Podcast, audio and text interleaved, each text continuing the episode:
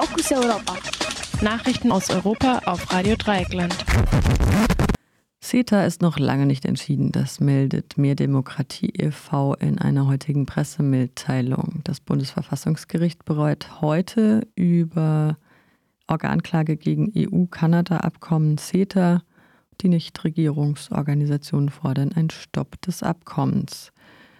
Das Bundesverfassungsgericht verhandelt am heutigen Dienstag über eine Organklage der Linksfraktion im Bundestag wegen des Handels- und Investitionsschutzabkommens der EU mit Kanada, CETA. Dabei geht es um die Frage, ob der Bundestag ausreichend beteiligt war, als der EU-Ministerrat 2016 die Unterzeichnung und die vorläufige Anwendung des Abkommens beschloss. Das zivilgesellschaftliche Netzwerk Gerechter Welthandel betont, dass die Kritik die sich gegen die Inhalte von CETA wendet, weiterhin Bestand hat. Zitat Sollte CETA vollständig ratifiziert werden, könnten die CETA-Ausschüsse ohne Einbeziehung der Parlamente weitreichende Entscheidungen treffen. Dies unterläuft Grundprinzipien der Demokratie und gefährdet Standards zum Schutz von Verbraucherinnen und der Umwelt. Das sagt Thilo Bode, Gründer von Foodwatch. Besonders umstritten sind zudem die sogenannten Konzernklagerechte, gegen die in den vergangenen Jahren Hunderttausende Menschen auf die Straße gingen. Sie erlauben es Investoren, Staaten vor internationalen Schiedsgerichten zu verklagen, wenn sie beispielsweise Gesetze zum Klimaschutz erlassen, die Investorinnengewinne einschränken.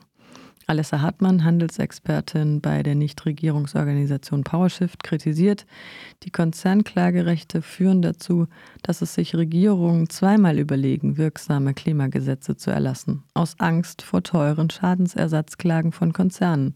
Klimaschutz muss ins Zentrum aller politischen Bemühungen gestellt werden. Dazu gehört auch, Konzernklagerechte zu stoppen und keine neuen Handelsabkommen wie CETA zu unterzeichnen, die den Handel mit fossilen Energieträgern ausdrücklich fördern. Zitat Ende. Und Roman Huber, Vorstand von Mehr Demokratie, erklärt, Zitat, Handelsabkommen wie CETA drohen die Rechte der Parlamente auszuhebeln, auf EU-Ebene, aber vor allem auch in den Mitgliedstaaten. Ob die CETA-Ausschüsse sowie die Konzernklagerechte mit dem deutschen Grundgesetz vereinbar sind, wird ebenfalls noch Gegenstand einer Verhandlung beim Bundesverfassungsgericht sein. Zu dieser Frage liegt eine von Foodwatch, Mehr Demokratie und Campact eingereichte Verfassungsbeschwerde vor. Eine Entscheidung ist für das erste Halbjahr 2021 angekündigt. Und noch eine Nachricht zu einem EU-Abkommen mit Übersee kommt das EU-Mercosur-Abkommen ins Schwanken, fragt PowerShift in einer Pressemitteilung auch vom heutigen Dienstag.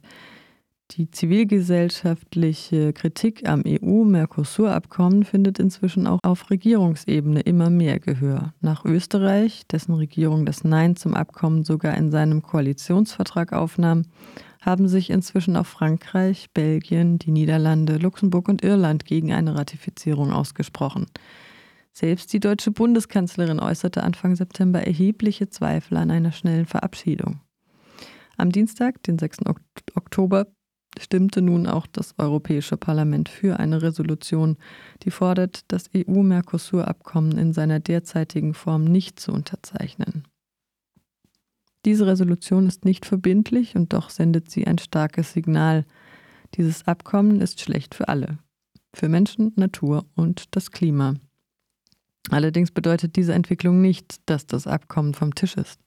Vielmehr arbeiten die Verhandlerinnen auf EU-Ebene nun an sogenannten Nachbesserungen, also Anhängen, Protokollen oder anderen Instrumenten, die das Abkommen ändern, ohne etwas zu verändern. Mit diesen Schönheitskorrekturen würde sich absolut nichts an der grundlegenden Ausrichtung des Abkommens ändern. Angestrebt ist weiterhin der Austausch von landwirtschaftlichen Produkten, die auf Abholzung beruhen, gegen Industrieprodukte wie Autos, Pestizide etc.